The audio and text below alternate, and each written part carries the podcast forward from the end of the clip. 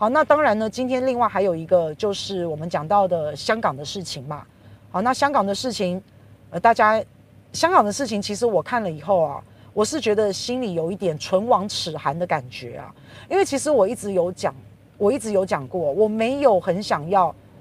被统一，因为我其实大概知道，我我其实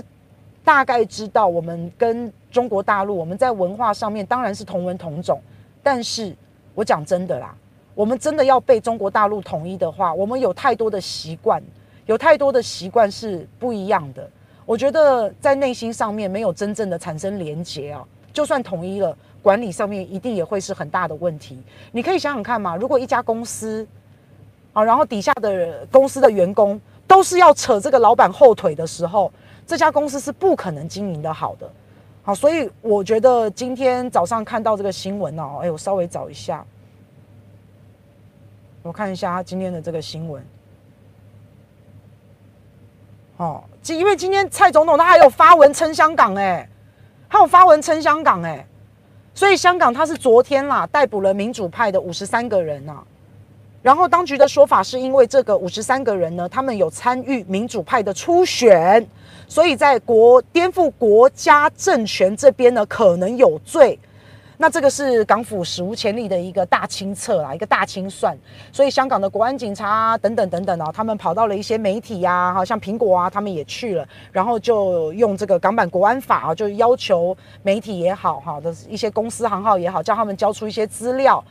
那这样子当然就造成了寒蝉效应啊，以后当然媒体就不敢再报中国大陆不好哈，或是等等等等的。方面的一些新闻啊，所以我们今天自由时报就有讲啊，这好像是台版港版的美丽岛事件啊。那当时啊，民主派他们的初选到底有没有构成国安法？到底有没有构成国安危机？只是初选而已哦，只是初选哦，到底有没有构构成国安危机？好，这很难说啦。到底有没有颠覆国家政权啊？看起来好像是没有啦，对不对？啊，那但是我后来有去，因为我觉得看东西不能真的只看一面。我后来有去看中国大陆的报道，这个中国大陆的报道，他的意思是说，初选是没有，没错，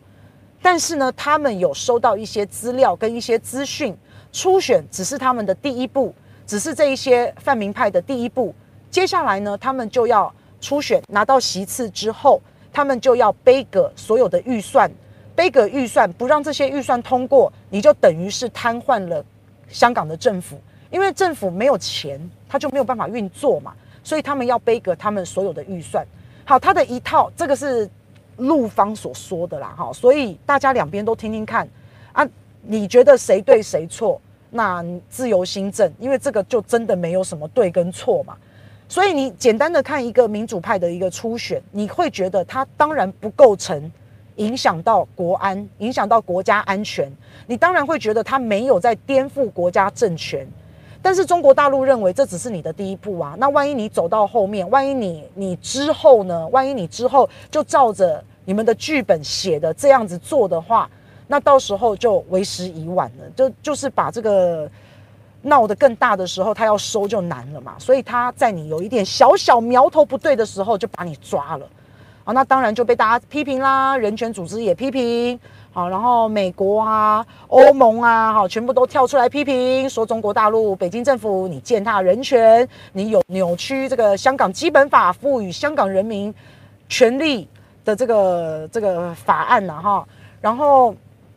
又这种史无前前例的出动了这么多的人，兵分七十多路。去逮捕这这个五十三个人哦，所以就大家就谴责。那当然，我们蔡总统你也知道，蔡总统他当时就是靠着反送中、芒果干、辣台妹当选的，所以他只要一看到香港问题，他瞪眼睛就为之一亮，他一定要说点什么，一定要发点什么文。可是当他看到美国问题的时候，他就嗯就睡着了，好，眼睛就闭上了，大概就是这样。那蔡总统还拿出了黄雨伞。它这个黄雨伞就是象征着香港要称民主、称自由的这个黄雨伞，它是有它的象征意义的啊。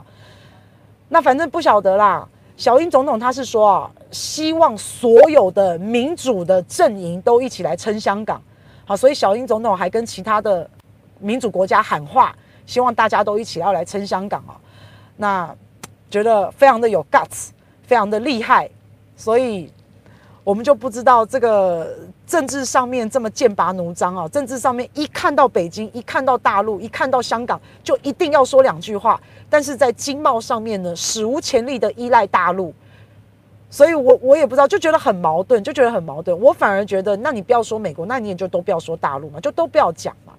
啊，但是没办法，我们。因为是靠着意识形态当选的，所以一有意识形态的议题，就一定要炒作一波。因为要让这一些投给他的八百一十七万票的人，要让他们心心念念，要让他们一直警惕。你如果不投给我，以后你就会像香港这样了。好，那当然我也会担心啊，我也会害怕啊，因为大陆确实强硬啊，他们的态度、他们的作风雷厉风行，说一不二，真的是很强硬啊，说抓就抓。